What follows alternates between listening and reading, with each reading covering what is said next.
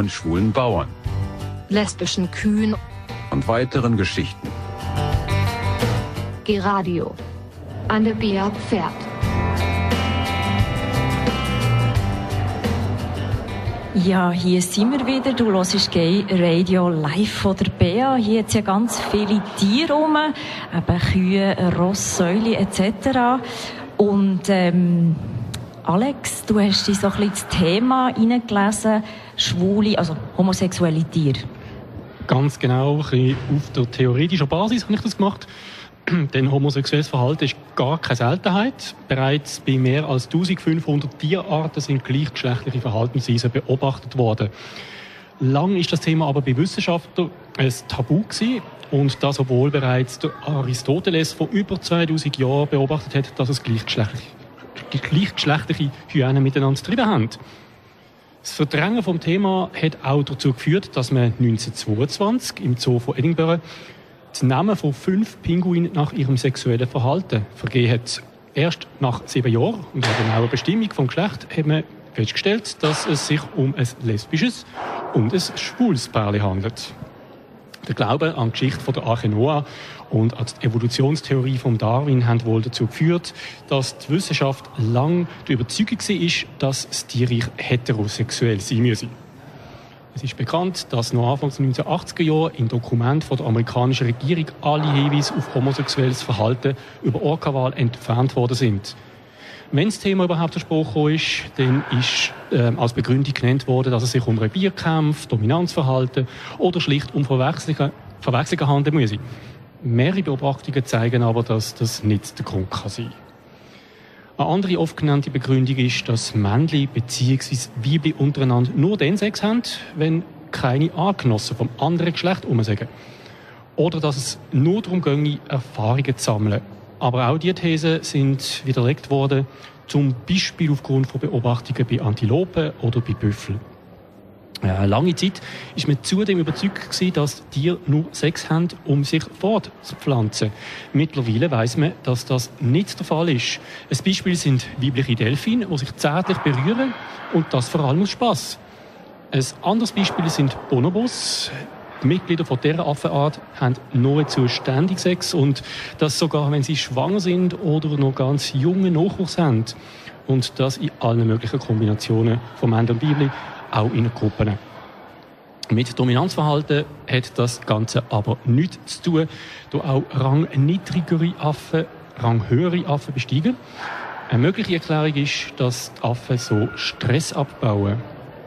Homosexuelles Verhalten ist bei dir aber nicht nur bezüglich Sex Thema.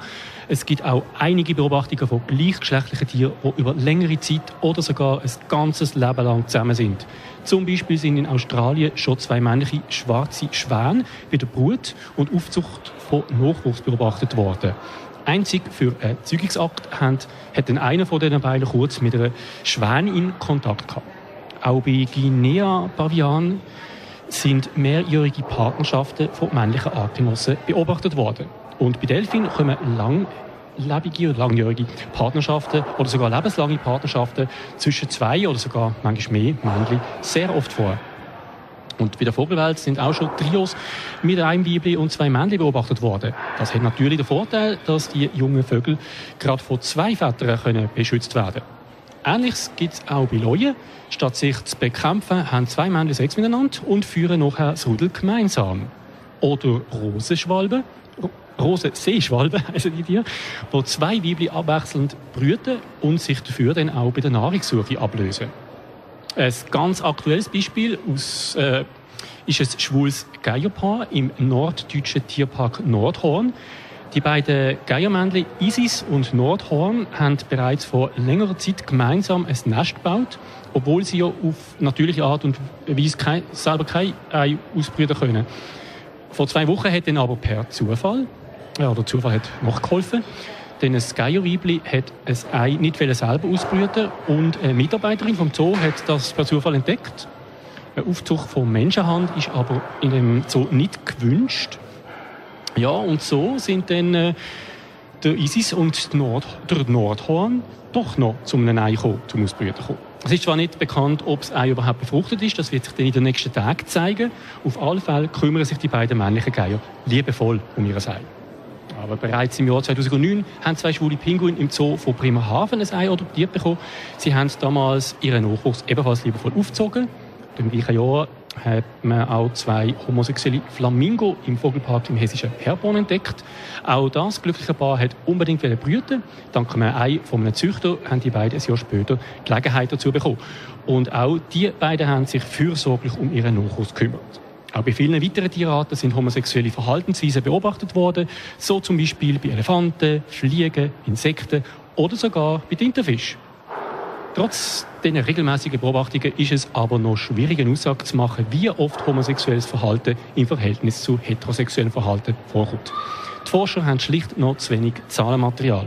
Oft wird auch äh, festgestellt, dass fast im ganzen Tierreich phasenweise gleichgeschlechtliche Paare kurzfristig auch Sex mit einem, anderen Geschlecht haben.